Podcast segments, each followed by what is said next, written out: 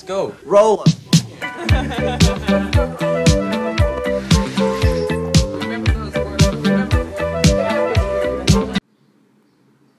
Hola amigas y amigos, les habla Mauricio de Medina y les doy la bienvenida a un episodio más de Aprende, ahorra e invierte.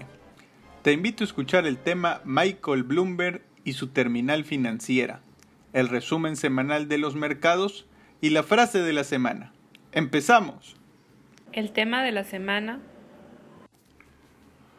Michael Bloomberg nació en Boston, Massachusetts en 1942 y es el creador de la terminal Bloomberg. Fue alcalde de la ciudad de Nueva York del 2002 al 2013 y fue también candidato por el Partido Demócrata para ser presidente de los Estados Unidos en el año 2020. Y en este podcast quiero compartir su historia de éxito, ya que me parece una historia de emprendimiento muy aleccionadora. Cuenta la historia de un muchacho de clase media que acudió a la universidad a estudiar ingeniería eléctrica y posteriormente acudió becado a estudiar una maestría en administración de negocios en Harvard. Al salir de la escuela, y sin una idea clara de qué hacer con su vida profesional, un amigo le incita a entrevistarse en la compañía Salomon Brothers and Hostler para intentar ser un vendedor institucional u operador de bolsa, puestos que en ese entonces no eran llamativos para los recién egresados.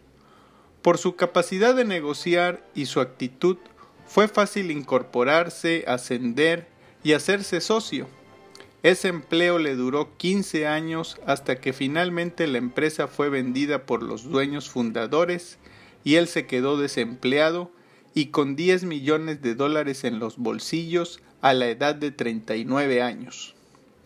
En ese momento, tres opciones le eran viables, tocar puertas y buscar un empleo, permanecer desempleado e intentar vivir de sus ahorros, o fundar su propia empresa escogió esta última.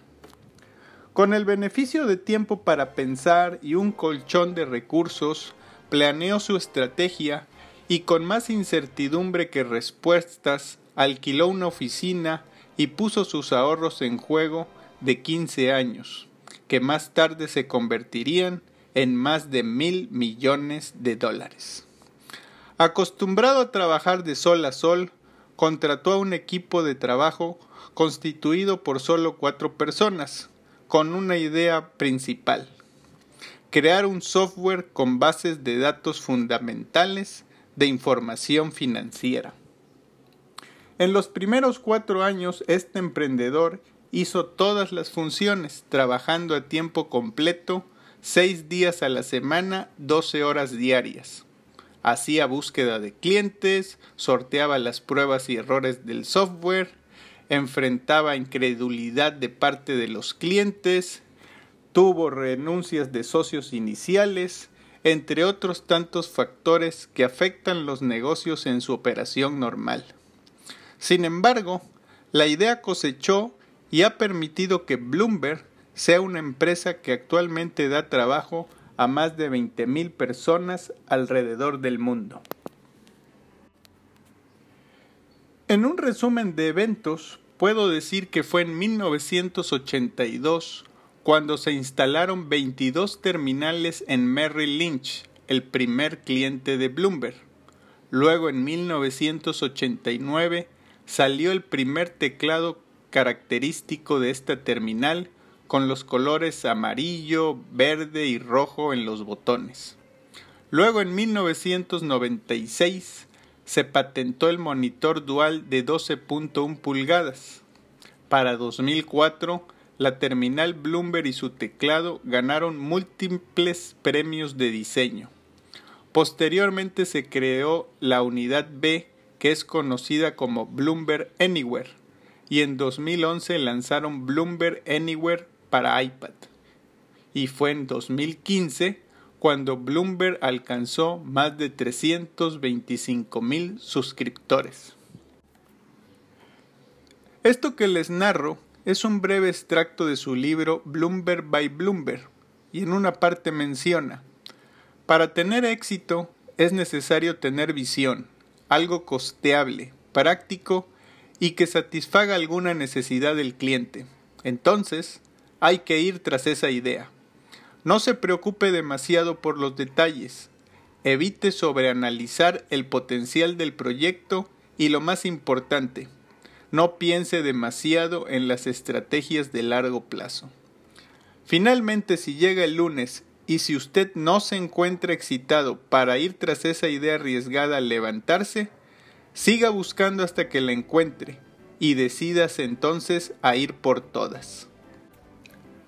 Michael Bloomberg actualmente tiene 79 años, tiene un patrimonio neto de 59 billones de dólares, se dedica a la filantropía y por citar un ejemplo, el año pasado su fundación donó 75 millones de dólares para mitigar el impacto del COVID-19 en la ciudad de Nueva York.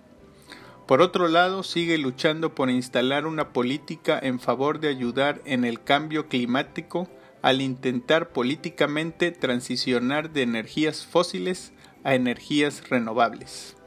Michael Bloomberg es una marca y una historia de éxito empresarial, y su historia nos muestra que nunca es tarde para emprender y tener éxito. Para cerrar esta parte del episodio de la vida de Michael Bloomberg, les comparto algunas reflexiones personales derivadas del libro. 1. Nunca es tarde para emprender, pero tener ahorros suficientes para soportar el inicio del proyecto ayuda. 2. La experiencia y contactos desarrollados a lo largo de una vida son activos importantes. 3.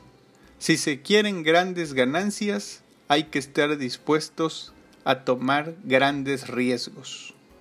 4. En el papel, el caso de negocios nos da una base en la toma de decisiones, pero en el terreno de los hechos hay contingencias que habrá que sortear. 5. Rodéese de gente que aporte al proyecto y que tengan las mismas ganas de hacerlo funcionar. 6. Pruebe su idea en pequeño, pero deje las bases para irla creciendo. 7 sin retos y sin sueños que alcanzar, la vida sería muy aburrida.